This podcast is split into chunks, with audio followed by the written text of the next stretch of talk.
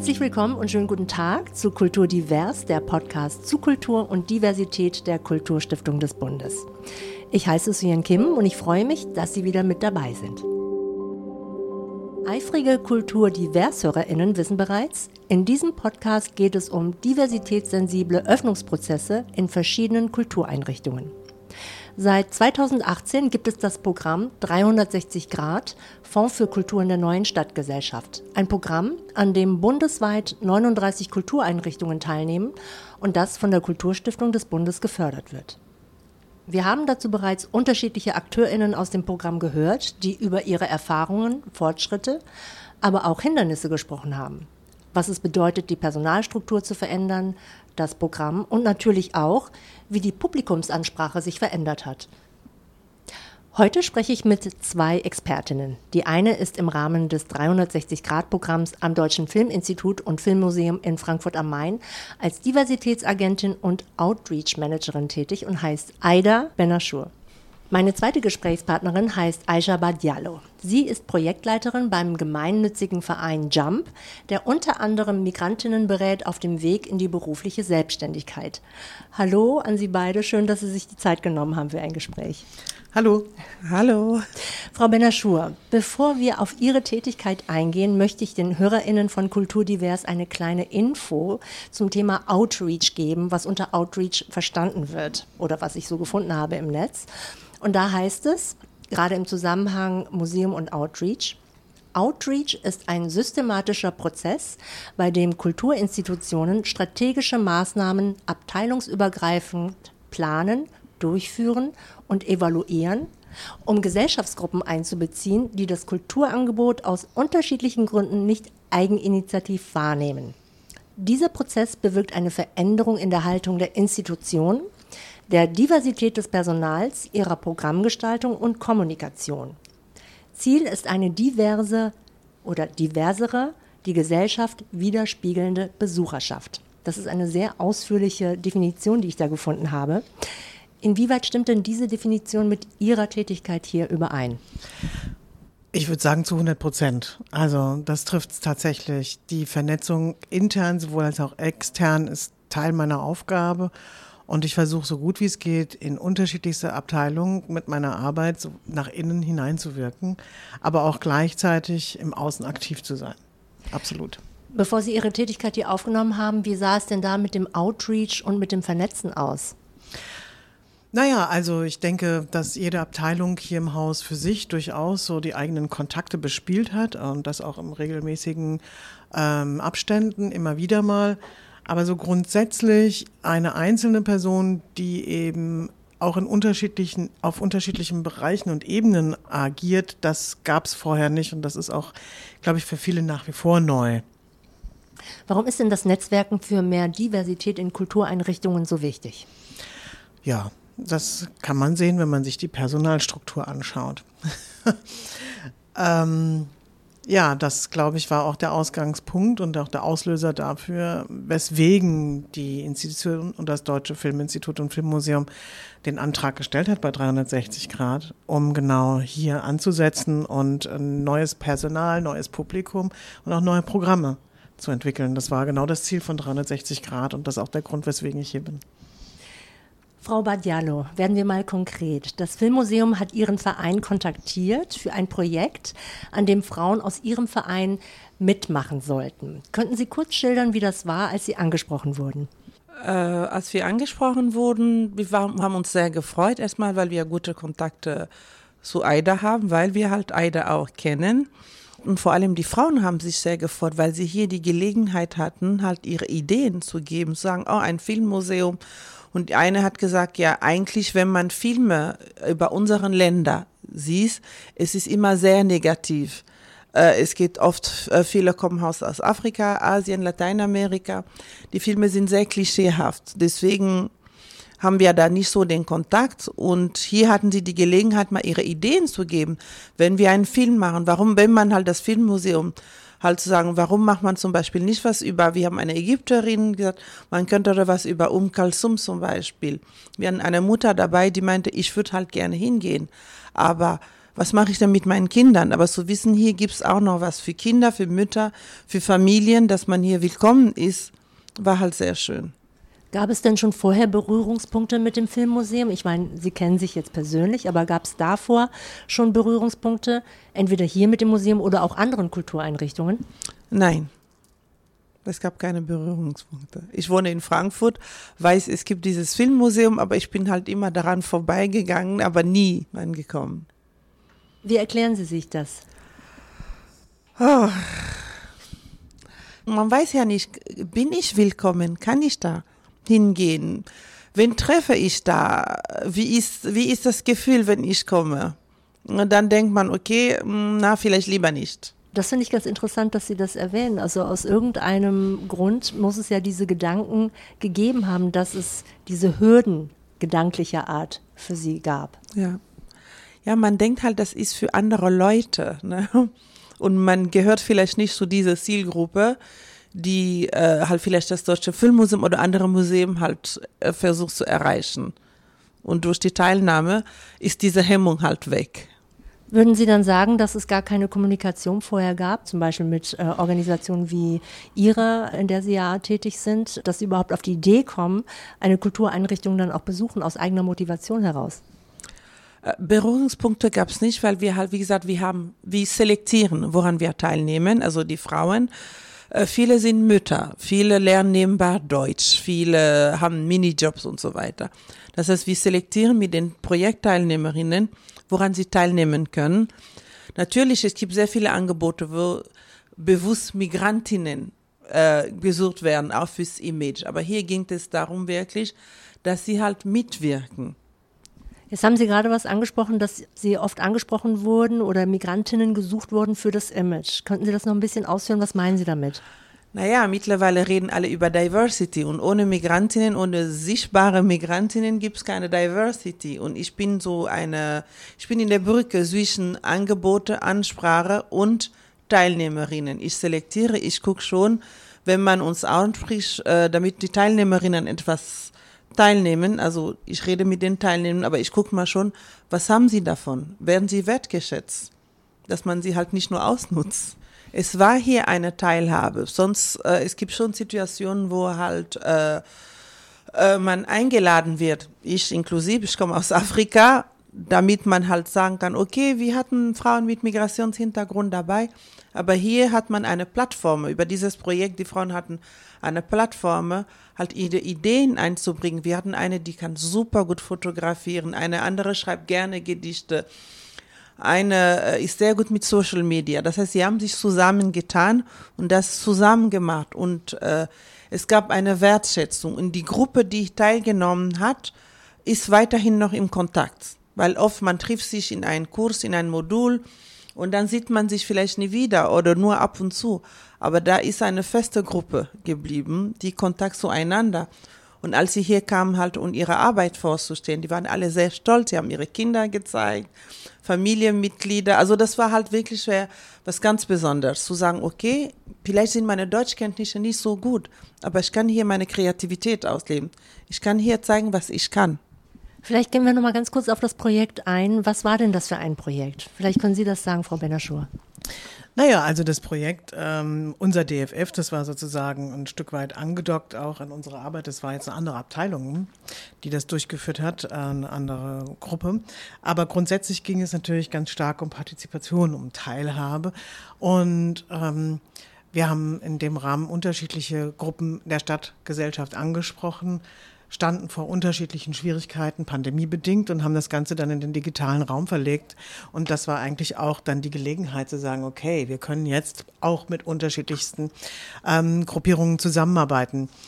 Die ähm, Zusammenarbeit äh, zwischen mir, sage ich jetzt mal, als Outreach-Managerin und Jump ist natürlich auch gewachsen, das muss man einfach sagen. Ich habe halt schon etwas länger Kontakt sozusagen in die Stadtgesellschaft und ich fand, nachdem die Kollegin mich gefragt hat, ob wir sie unterstützen können, das ist eine super gute Idee, eben auch Frauen, die gerade im Begriff sind, auf, sich auf die Suche zu machen, im Arbeitsleben anzudocken, ähm, hier also auch an Aisha heranzutreten, zu fragen, ob sie Lust hat, daran teilzunehmen. Und was Aisha eigentlich auch von Anfang an klar gemacht hat, ist, dass das nur auf Augenhöhe geht. Und das wurde auch sofort angenommen von den Kolleginnen und entsprechend haben die Frauen also nicht nur die Anerkennung bekommen in der Form, dass sie sich ausleben durften und ihre kreative Seite zeigen durften, sondern sie haben natürlich auch eine Form von Aufwandsentschädigung bekommen. Sie haben Bescheinigungen bekommen dafür, dass sie mit uns zusammengearbeitet haben. Denn das Wissen, was wir als Museum von diesen Frauen erwerben, erworben haben, können wir jetzt nutzen, um daraus Konsequenzen zu ziehen. Und das ist eigentlich das langfristige Ziel, ja. Natürlich. Was sind denn die Konsequenzen? Also es gab natürlich ganz konkrete Wünsche. Es gab eine Filmliste, die, glaube ich, herausgearbeitet wurde. Die Leute würden gerne diese Filme auch sehen und sie würden sie, glaube ich, auch gerne ähm, weiterempfehlen. Es gibt Empfehlungen, wie wir unser Haus noch weiter gestalten können, Anzeigentafeln, natürlich auch ein ganz großes Bedürfnis, was uns auch von vielen anderen Gruppierungen immer wieder in der Zusammenarbeit herangetragen wurde, war zum Beispiel mal darüber nachzudenken, eine Kinderbetreuung zu schaffen, wenn wir Abendprogramm machen. Das ist ein ganz großes Thema, weil sonst geht man, also klar, wir machen sehr viel Museumspädagogik hier bei uns im Haus und ich würde fast sagen, dass eines der Hauptzielgruppen dieses Hauses Schüler und Kinder sind. Ähm, tatsächlich haben wir natürlich auch einiges für Erwachsene zu bieten durch die Kinoabteilung, die eben auch Filme in unterschiedlichen Sprachen zeigen. Und wenn wir dann abends mal einen Film haben, und es ist schon vorgekommen, dass wir einen Film abends gezeigt haben, wo viele Erwachsene kommen wollten, ähm, zum Teil nicht kommen konnten, weil sie eben Kinder zu Hause haben. Und wir haben dann in einem Fall sogar mal sehr spontan Kinderbetreuung eingerichtet und zwar auf speziellen Wunsch hin. Ähm, das war, es ging im, es war ein sudanesischer Film, den wir gezeigt haben, und es kam recht viel Com äh, Community aus der sudanesischen und ägyptischen Ecke, weil ich meine, sprachlich sind sie sich recht nah. Ähm, ja, und da war dann die Kinderbetreuung tatsächlich gefragt. Und jetzt kommt eigentlich die größere Überraschung. Es war ein Vater mit zwei Kindern, der gekommen ist. Das ist ja auch schön. ja, weil man das immer so an die Frauen bindet. Ne? Aber in dem Fall war das der Vater, der seine beiden Söhne mitgebracht hat, die hier dann durchs Haus gegangen sind. Und es war total niedlich, weil die beiden Jungs gesagt hatten, ach, das haben wir schon eigentlich alles in der Schule gemacht. Die wollten eigentlich noch viel mehr hinter die Kulissen gucken und so. Jetzt haben Sie vorhin schon angedeutet, dass Sie ja ohnehin schon vorher, bevor Sie hier tätig wurden, schon Kontakt zu den Communities hatten. Aber wie war denn das, als Sie dann hier explizit als Outreach Managerin angefangen haben? Da ist ja auch die Aufgabe tatsächlich, den Kontakt zu suchen, zu Netzwerken. Wie waren denn die Reaktionen aus Ihrer Perspektive? Wo lagen da oder liegen die Herausforderungen in der teilhabenden Zusammenarbeit? Ja, also für mich ist es, sage ich mal so, wenn ich rausgehe und mit den Communities spreche, dass die Ansprache in die Communities eigentlich relativ leicht funktioniert. Die Umsetzung der Anforderungen nach innen ist eigentlich die größere Herausforderung. Ja. Also wir haben zum Beispiel ganz klar Anfragen ähm, von Communities, die äh, gerne mal auch eigene Filme hier im Haus zeigen würden, die ähm, äh, sehr aktiv in diesem Kontext sind. Und das konnten wir bisher leider noch nicht umsetzen. Und ich hoffe, dass wir das schaffen, dass wir irgendwann auch dafür Raum schaffen können. Ich kann mir nun vorstellen, dass es ja unterschiedliche Haltungen gibt, wie ein erfolgreiches Netzwerken im besten Fall aussehen sollte. Sowohl auf institutioneller Seite, also seitens des Museums, als auch auf individueller Ebene. Wie war denn das bei Ihnen am Anfang? Also, um gleich mit der Arbeit loslegen zu können, muss es ja auch einen Konsens geben. Wo gab es da Gemeinsamkeiten und wo klafften die Lücken? Naja, also die Gemeinsamkeit ist eigentlich relativ schnell genannt. Ähm, auf jeden Fall war der Wunsch gegeben von vornherein, andere Zielgruppen anzusprechen und ich konnte das natürlich auch liefern. Also ich bin dann auch selber derjenige, der so aktiv rausgeht, so, ah, interessant. Also wir hatten zum Beispiel mal eine eine Filmreihe, da kam eine Kollegin auf mich zu hat gesagt, ich mache jetzt eine Filmreihe über Jian Chanke, kannst du mal gucken, ob wir äh, die chinesische Community ansprechen können. Und dann habe ich gedacht, ah, interessant, ja, wo finde ich die jetzt? Und dann bin ich losgezogen und habe ein bisschen überlegt und habe herausgefunden, es gibt eine chinesische Schule für Kinder hier in Frankfurt, da gehe ich mal hin. So, und dann habe ich das Programm mitgenommen, an die Tür geklopft, habe dann ähm, herausgefunden, wer der Vereinsleiter ist. Das äh, war eine ganz interessante Erfahrung. Ich bin dann samstags in einen anderen Stadtbezirk gefahren, habe die Tür aufgemacht zu einer ganz normalen, klassischen, typisch deutschen Altbauschule, gehe da rein und plötzlich war ich in China. Da wurden eingeschweißte Enten verkauft, also schon fertig gekocht und so. Also es wurde alles am Rande gemacht und oben drüber in der ersten Etage waren dann die Kinder und haben Chinesisch gelernt. Und dann habe ich den Schulleiter angesprochen und habe ihnen dann gesagt, äh, wir haben diese Filmreihe und vielleicht ist das für den einen oder anderen hier im Haus interessant. Und haben dann da eine, sind eine halbe Stunde ins Gespräch gekommen. Das klingt so einfach. Früher hätte man ja die gelben Seiten genommen, heute nimmt man das Internet und dann recherchiert man nach Communities. Man geht dann einfach auf die Leute zu und fragt sie, wie können wir zusammenarbeiten, was sind eure Interessen, wie können wir da irgendwie gemeinsam ein Programm gestalten. Und deswegen, so wie Sie das schildern, klingt es halt sehr simpel. Aber offensichtlich ist es das ja nicht, weil ja extra eine Stelle auch dafür eingerichtet wurde und man auch dieses Bewusstsein geschaffen hat, um halt Outreach zu machen. Ja, also es ist natürlich schon auch damit verbunden herauszufinden, wo sitzen die Schlüsselpersonen. Das wollte ich gerade sagen. Ja. Frankfurt ist klein. Das heißt, wir kennen uns eigentlich alle irgendwie und das ist immer wichtig. Also ich habe es ja gesagt, weil sie mich drauf angesprochen hat. Das heißt, in der Szene, man kennt sich. Ne? Und dann, man möchte sich auch gegenseitig unterstützen. Wir sind untereinander vernetzt. Ab dem Moment, wo man weiß, okay, äh, Aida hat gefragt oder Mariam hat gefragt oder Charlotte hat gefragt, dann weiß man, okay, was brauchst du? Was kann ich für dich? Du hast was, du hast ein Projekt, wir kennen dich, wir vertrauen dir. Was können wir für dich tun, damit dein Projekt funktioniert? Weil wir wissen, wenn du auf uns zukommst, das ist eigentlich was Positives, das ist was gut für unsere Teilnehmerinnen, für unsere Zielgruppe. Wir wissen, wir arbeiten alle mit demselben Ziel, dass es halt, dass es unserer Teilnehmerinnen gut geht. Wenn ich nicht kann, kenne ich immer jemand, jemand kennt jemand und das ist ah, Aida braucht. Und dann regelt man halt schon sehr vieles erstmal telefonisch und regelt man, aber das ist oft so, ich, ich weiß es nicht, wenn das Museum direkt auf mich zugekommen wäre, ob ich ja gesagt hätte. Das weiß ich nicht. Also sie war der Türöffner. Ah, verstehe. Also es ist schon auch personenabhängig dann auch für Sie gewesen. Ich würde schon sagen. Ja. Das hat auch ein bisschen was mit der Person zu tun. Ich muss, die, ich muss der Person vertrauen, ich muss sie kennen und ich muss halt auch äh, wissen, okay, meine Teilnehmerinnen werden halt äh, dort gut aufgehoben. Ich hatte ja vorhin schon angesprochen, dass es ja unterschiedliche Haltungen gibt zum Thema Netzwerken, sowohl auf institutioneller Art, aber auch auf individueller Art. Sie haben einen Weg gefunden, auf die Communities zuzugehen.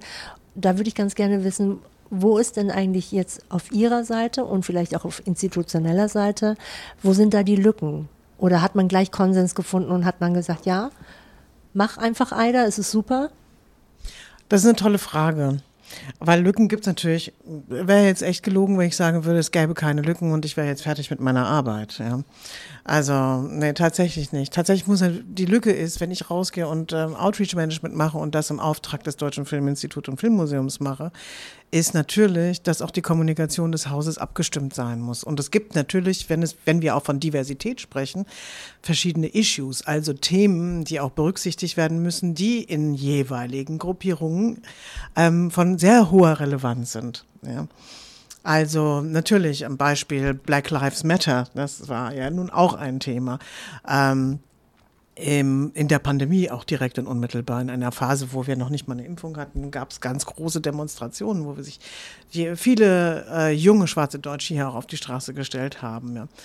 Wir haben in dem Moment relativ schnell gearbeitet als Team in, im gesamten Haus und konnten zumindest was zum Black Cinema beisteuern als Blog-Eintrag.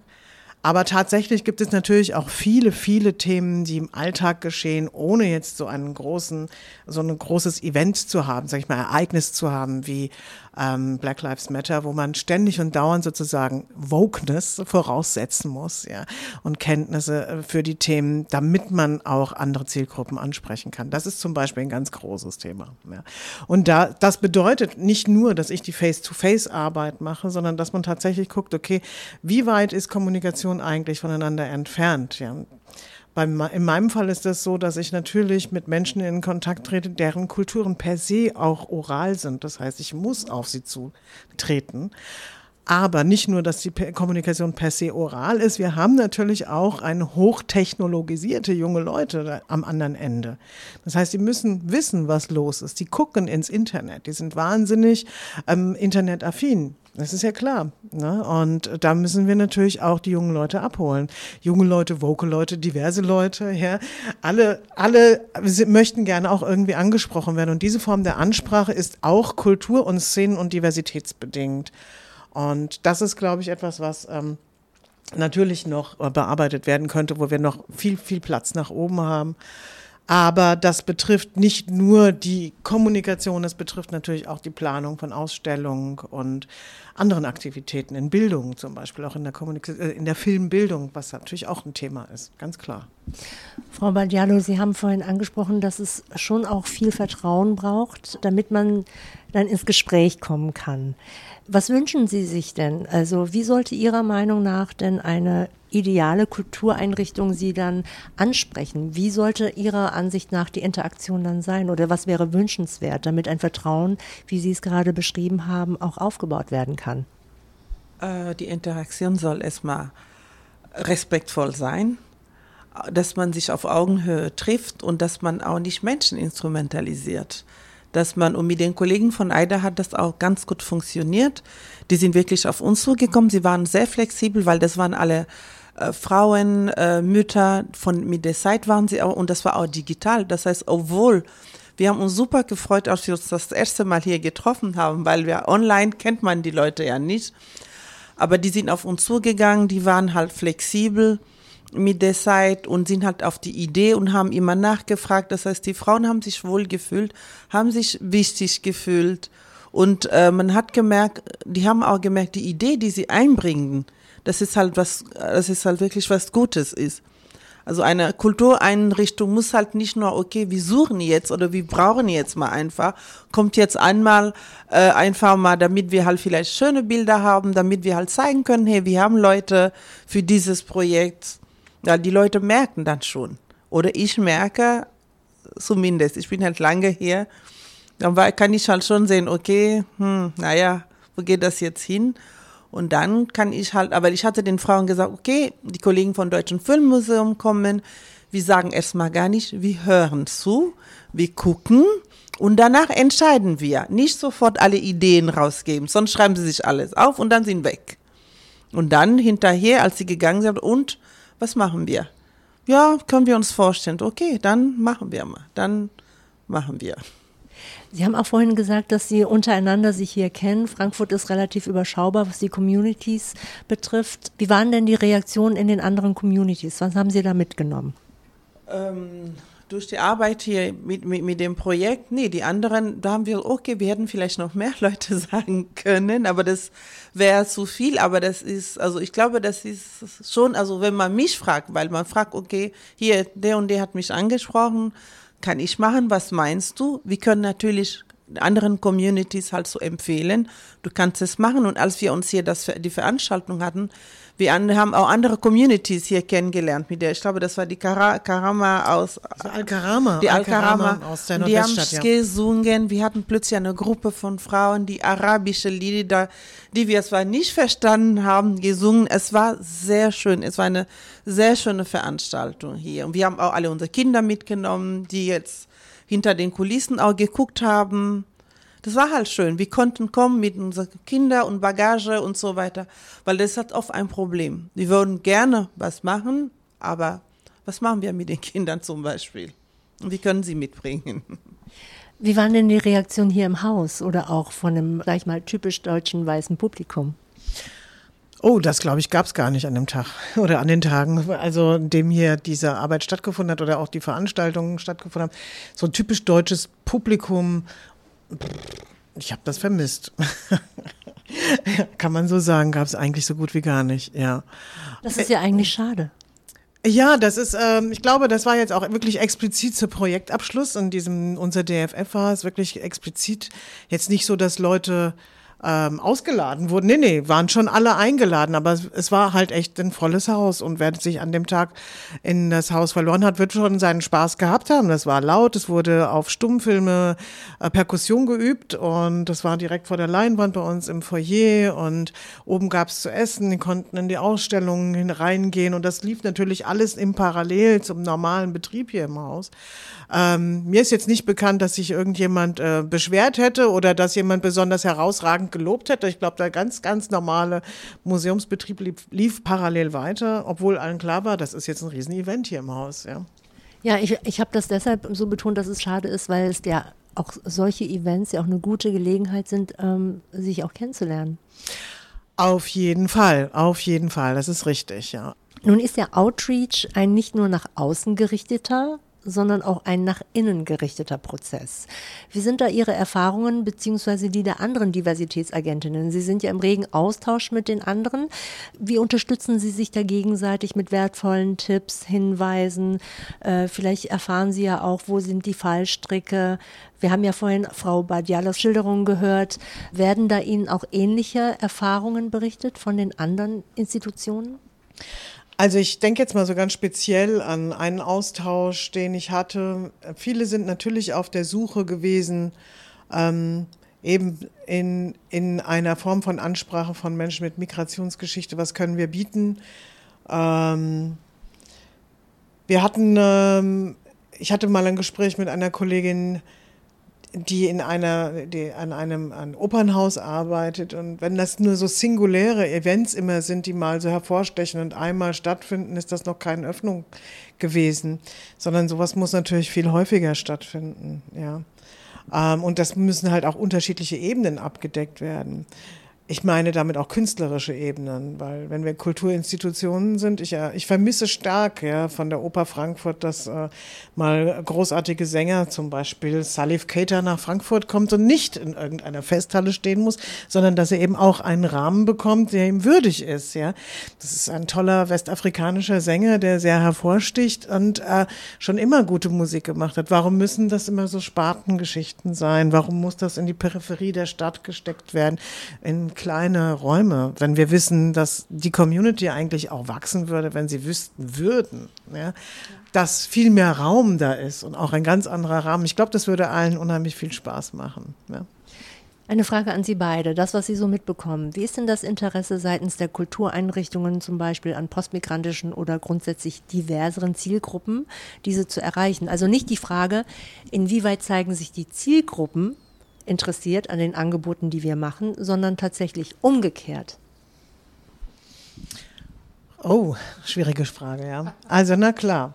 Ähm, ich würde jetzt einfach mal sagen, bei uns hier im Haus kommt das immer ganz stark darauf an, ähm, wen wir gerade haben oder was wir gerade für ein Programm anbieten. Das kann ein Regisseur sein, der kommt, ja, der vielleicht bekannt ist, ja.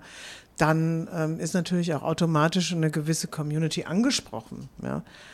Aber die erfahren das nicht direkt und unmittelbar, äh, weil sie angesprochen werden, sondern die lesen es in der Zeitung vielleicht, ja, vielleicht oder über Mund-zu-Mund-Propaganda. Und ich glaube, letzteres kommt noch häufiger vor. Ja. Das stimmt. Vieles kommt über Mund-zu-Mund-Propaganda. Man erfährt sonst nicht. Gibt es irgendwas? Ich habe mir vorgenommen, jeden Tag die Rundschau mal zu lesen. Ab und zu sehe ich da was, aber ansonsten, man sieht selber was und dann fragt man an, hier, da ist noch ein Angebot wollen wir halt dahin. Es, ansonsten ist es wirklich Mund-zu-Mund-Propaganda. Man müsste, und das, man muss auch nicht nur eine, eine bestimmte Zielgruppe. Es kann ja sein, dass es vielleicht etwas über andere Länder, die uns einem halt. Ich glaube, es wird sehr nach dem Motto, etwas aus Afrika für Afrikaner, etwas auf Asien für die Asiaten. Aber es kann ja sein, dass es halt was anderes, dass mich dann zum Beispiel was anderes interessiert, obwohl es nicht aus meinem Land ist. Also ich den Leuten erzähle, ich gehe gerne in die Oper, sind da immer überrascht nach dem Motto, nee, interessiert nicht für Trommeln, nein, ich bin damit aufgewachsen, ich gehe sehr gerne dahin. Also, ne, und anderen Community müssen sich auch trauen, vielleicht mehr halt, ne, neugieriger zu sein. Man muss sich in der Mitte treffen. Man muss sich in der Mitte treffen, aber ich frage mich tatsächlich, inwieweit werden hier eigentlich Anpassungsleistungen erwartet? Ja, also mhm. ich meine, das kann ja auf beiden Seiten sein. Ja, ja, auf jeden Fall. Ähm, Englisch kann ich nicht, will ich nicht. Das ist so ein Spruch, den habe ich immer oft in Berlin gehört, als ich da noch studiert habe. Die sollen mal schön mal lernen, wie das hier so läuft. Ja, das ist so eine Haltung, die kenne ich aus Preußen. In Hessen ist das vielleicht nicht ganz so, weil man tatsächlich aufgrund des Standortes einfach darauf angewiesen ist, zumindest sprachlich international ein bisschen besser aufgestellt zu sein.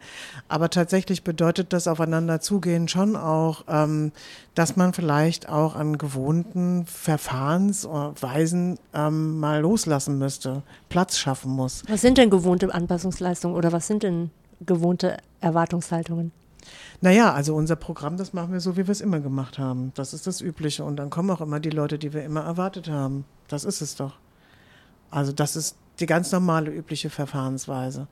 Und das nicht übliche Verfahrensweise wäre zu sagen, okay, wir setzen uns hin und gucken, welches Thema könnte für uns in der Stadt interessant sein und das mit Vertretern der, der, der Migrationsgesellschaft sozusagen gemeinsam zu gestalten. Ja. Es wird ja immer von Teilhabe gesprochen und ich finde das auch unheimlich wichtig. Ich finde den Begriff wirklich wichtig. Aber noch viel wichtiger finde ich es, und das ist eigentlich revolutionär, Gestaltungsräume wirklich auch anzubieten, frei zu sein, ja. Also Raum zu machen dafür, dass auch andere kreative Ansätze sozusagen ähm, Raum gewinnen. Denn die Frage ist ja immer, wessen, wessen Kultur ist jetzt hier kreativer, ja? Und es geht hier gar nicht um Wettbewerb, sondern es geht darum, zu, an, anzuerkennen, dass er vielleicht, dass, äh, dass es schon eine so weit gediegene Hybridität in solchen Melting Pots wie Frankfurt gibt, ja, dass ganz neue Dinge entstehen können dadurch, wenn man Partizipation Teilhabe und Gestaltungsräume, wenn man sie freigibt. Ja? Also dann können ganz neue Sachen auch sichtbar werden. Das ist auf jeden Fall ein Wunsch von mir. Ja. Frau Badiano, wie sehen Sie das? Äh, Aida hat recht und Frankfurt ist auch sehr international. Das heißt, es muss mindestens, ich denke, man hat eine sehr große äh, in, äh, Community aus Lateinamerika. Man hat durch die EZB sehr viele Franzosen. Also man hört sehr viel Französisch zum Beispiel Stimmt. in Frankfurt. Absolut, ja. Genau, das heißt, um die anzusprechen, man kann auch in den Stadtteilen gehen damit die Leute halt nicht sehr weit. Genau. So kann man sie auch mal, wenn man vielleicht was anbietet, sagt hier das Deutsche Filmmuseum oder ein anderes Museum, bietet mal was an oder über die Schulen, damit man den Kontakt zu den Eltern hat. Ja, so Künstler ne, wie jetzt zum Beispiel Gardel Merle, das ist ja ein Comedian zum Beispiel in Frankreich, der deckt die gesamte Frankophonie ab. Ja. Ähm, und alles, was halt eben frankophon geprägt wurde durch die Kolonialzeit. Ähm, so jemanden hier in Frankfurt habe ich mir immer mal gewünscht zu sehen, ja, einfach auch mal richtig lachen können und nicht deswegen extra nach Paris fahren oder, wenn ich Glück habe, nach, äh, nach Rabat oder so ins Theater. Er ja. macht sehr viel in den USA. Ich wusste nicht mal, dass er, dass er Englisch spricht. Doch, doch, er ja, spricht Englisch. Ja, ja, genau. ist ganz interessant. Aber zum Beispiel auch da, ja, er, er hat sogar ein zweisprachiges Programm, ja, weil er auch in Kanada aktiv war. Also wenn man das jetzt runterbrechen wollte, so wie Sie das jetzt geschildert haben, könnte man sagen, dass Kommunikation eigentlich das Geheimnis ist oder der erste große Schritt auf beiden Seiten. Also es ist auf jeden Fall wichtig. Ja. Das Ding ist halt nur, wer kommuniziert wie. Ja. Und wir haben hier also tatsächlich natürlich Kommunikationslags. Ja. Das muss man einfach sagen. Ich bin deutsch sozialisiert und ich bin unheimlich negativ in meiner Ansprache. Ja. natürlich, also ich bin so sozialisiert und deswegen ist es manchmal auch natürlich mit Denkleistungen ähm, vorweg gesehen, das ein oder andere Mal herzugehen zu sagen, ich glaube, ich formuliere das jetzt etwas indirekter, vielleicht erreiche ich es dann. Ja. Also es ist tatsächlich eine Kunst. Oder? Du lachst. Das ist meine Spezialität. Ich bin in Westafrika aufgewachsen. Du Tradition, Religion. Es ist vielleicht schwer in der deutschen Gesellschaft, es ist sehr, also sehr indirekt halt, aber sehr viele Diplomatie. Ich sage immer, am Ende müssen alle glücklich sein. Und äh, dann versucht man, man ist, man, also Kritik wird nicht sehr direkt, aber zu dem Thema Kommunikation, die Teilnahme an dem Programm war für die Mehrfrauen auch, die hatten die Möglichkeit gehabt, Deutsch zu sprechen weil das ist sehr wichtig. Die Sprache, man macht äh, den Sprachkurs, man macht B1, B2, aber man bleibt untereinander und man kennt vielleicht die Nachbarn, Leute aus der eigenen Community. Das heißt, hier durch die Termine jede Woche oder alle zwei Wochen hat man die Möglichkeit, zwei Stunden lang oder mehr nur Deutsch zu sprechen. Und das war wirklich unheimlich sehr gut. Man sieht dann, wie die Leute sich dann auch mehr trauen. Und durch Kommunikation lernt man sich kennen und wenn es Angebote gibt und die Kinder wollen hin, dann treffen sich wahrscheinlich auch die Eltern. Da lernt man sich halt kennen.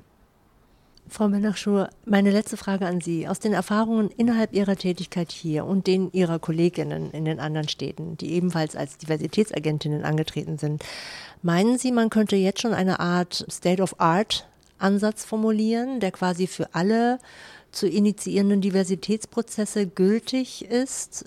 Was meinen Sie? Oh, das ist eine total schwierige Frage, weil das ist eine Frage nach dem, nach dem Ansatz, wie man kulturelle Öffnung betreiben kann, muss, sollte. Ich finde, erstmal muss die Voraussetzung geschaffen sein, dass wirklich auf allen Management-Ebenen in einer Kulturebene Konsens darüber besteht, dass eine Öffnung wichtig ist. Das ist schon mal die erste Leistung, die erste Kommunikationsleistung, die vollbracht werden muss. Und die zweite Leistung wäre dann anzuerkennen, okay, wo haben wir vielleicht Defizite, weil ja die Person, die Haltung ja oft ist, das Defizit, das haben die anderen. Ja, so. ich glaube, da muss man halt zunächst einmal auch irgendwie nach innen schauen. Das ist so ein psychotherapeutischer Prozess. Also, ich finde, das muss auch so ein bisschen begleitet werden, glaube ich. Ähm, wenn es dann in die Ansprache der Communities geht, ist es wirklich viel Arbeit. Ähm, was bedeutet neue Besetzung von, also von, von Kollegium? Das Kollegium muss sich verändern. Das Museum darf nicht nur eine elitäre, hermetisch abgeschlossene Institution sein, von der man Angst hat, reinzutreten. Und solche Gebäude wie dieses, in dem wir hier sind, äh, gehören mitunter dazu. Ja, und dann geht es tatsächlich darum, in den einzelnen Abteilungen zu gucken. Und das ist eine Erkenntnis, die ich jetzt aus den Jahren meiner Zeit hier irgendwie gewonnen habe, dass wirklich jede ein, eigene Abteilung, einzelne besondere Ansprüche hat, auch in der Ansprache an bestimmte ähm, Communities, wenn man so will. Ja. Zunächst einmal, wer arbeitet mit wem, wann, an welcher Stelle? Ja, das ist so die Frage. Aber es festzulegen, ich glaube, das würde ich nicht machen, weil es einfach von System zu System so verschieden ist, glaube ich, auch von der Aufstellung von den Institutionen her. Ich muss mich auch mit der Sache an sich beschäftigen. Was ist Film? Das ist ja das, was die Leute hier bewegt. Das ist genauso wie wenn ich sage, meine Kollegin drüben im Museum für angewandte Kunst, die muss sich die Frage stellen, welche Form der angewandten Kunst wollen wir jetzt quasi nach außen bringen? Also es gab da auch schon Veränderungen. Es hieß ja früher mal Kunsthandwerk, ja, und so weiter. Also inzwischen, ähm, glaube ich, hat da so jede Institution ihr eigenes Issue, ihre eigenen Themen, ja. Wenn ich an bildende Kunst, wie hier das Frankfurter Städel denke, da hängt ein Bild, da ist jemand, ein, eine schwarze Person abgebildet. Was wollte der Maler uns dazu sagen, darüber sagen, damit sagen, wo kommt der her, das, in welchem Kontext und all diese Sachen, das müssen ja die Afrika. Leute, die Afrika, ja, genau. Aber das müssen die Kuratoren irgendwie auch klarkriegen, ne, warum sie das jetzt ausgestellt und ausgewählt haben und warum das jetzt eine Weile in der Presse ist und, ähm, und so weiter. Die Haltung des Künstlers und all das muss dann irgendwann erklärt werden. Und deswegen glaube ich, ist es von Kunstform zu Kunstform auch nochmal eine andere Art, eine Öffnung voranzutreiben. Natürlich geht es immer um das Publikum. Die Frage ist immer natürlich, wann, was habe ich auch in der Stadt? In welcher Stadt bin ich? Ich denke, in Wismar muss man anders vorgehen als in Frankfurt am Main oder in München. Ja. Also es ist institutionenabhängig, personenabhängig, stadtabhängig. Also es sind ganz viele Faktoren, die mit reinspielen. Aber die Frage finde ich deswegen gut, weil ich heute Morgen darüber nachgedacht habe. Es gibt sicherlich strukturelle Vorgehensweisen wie ähm, die ich heute anders machen würde, zum Beispiel, indem ich qualitative Interviews mit Kollegen führen würde, um zu hören, was die sich eigentlich von so einem Programm erwarten würden. Ich glaube, ich würde das machen, auch wenn das Gespräch zwei Stunden dauern würde. Nach der Auswertung wüsste ich um die Haltung dieser Person besser und könnte mir dann ein Bild über die gesamte Institution machen. Dafür habe ich fast drei Jahre gebraucht. Auch an Sie meine letzte Frage. Wie ist denn das nach den Erfahrungen, die Sie jetzt gemacht haben mit Frau Benachour, mit dem Projekt? Was wünschen Sie sich von den Kultureinrichtungen hier im Ort? Sie sind ja hier in Frankfurt, damit solche Projekte noch häufiger stattfinden? Dass sie halt den Kontakt zu den Menschen suchen, dass sie den Kontakt zu den Schlüsselpersonen suchen, dass sie halt wirklich auf Augenhöhe, dass sie halt äh, das Ziel man muss da nicht rumlavieren. Die Leute wissen schon, warum man auf uns zukommt oder nicht. Dass man wirklich halt das Ziel klarstellt, dass die Personen, die auch daran teilnehmen, auch was davon haben. Sei erstmal eine Plattform, wo sie mehr Deutsch üben, sprechen, wo sie was Neues auch lernen. Und das ist halt nicht nur, und hier das Beste auch war bei der Veranstaltung, es wurde gekocht, wir wurden eingeladen, weil oft heißt es irgendwas mit Migrantinnen, am besten ich dürfte auch noch gerne das Essen mitbringen. Also wenn es halt Migranten äh, äh, nicht nur kommt, am besten sing, sieht eure afrikanische Klamotten oder Klamotten aus eurem Land und am besten bringt noch das Essen mit und ein bisschen Musik noch zum Tanzen. Hier, das war kein Folklore. Das wollen wir alle nicht machen. Das, die Zeiten sind vorbei. Frau Benaschur, Frau Badialo, vielen herzlichen Dank für das Gespräch und dass Dankeschön. Sie sich die Zeit genommen haben. Ich wünsche Ihnen beiden alles Gute. Danke. Bevor ich mich verabschiede, möchte ich noch auf die Webseite der Kulturstiftung des Bundes verweisen, wo Sie, liebe Hörerinnen, alle Infos zu 360 Grad finden. Und zwar auf der Webseite der Kulturstiftung des Bundes www.kulturstiftung-des-bundes.de. Ich sprach heute mit Aida Bellaschur, Diversitätsagentin und Outreach Managerin am Deutschen Filminstitut und Filmmuseum in Frankfurt am Main und Aisha Badiallo, Projektleiterin beim gemeinnützigen Verein Jump. Schön, dass Sie wieder bei Kulturdivers reingehört haben und ich freue mich, wenn Sie auch beim nächsten Mal wieder mit dabei sind. Mein Name ist Suyen Kim, ich sage Tschüss und nicht vergessen, bleiben Sie aufgeschlossen.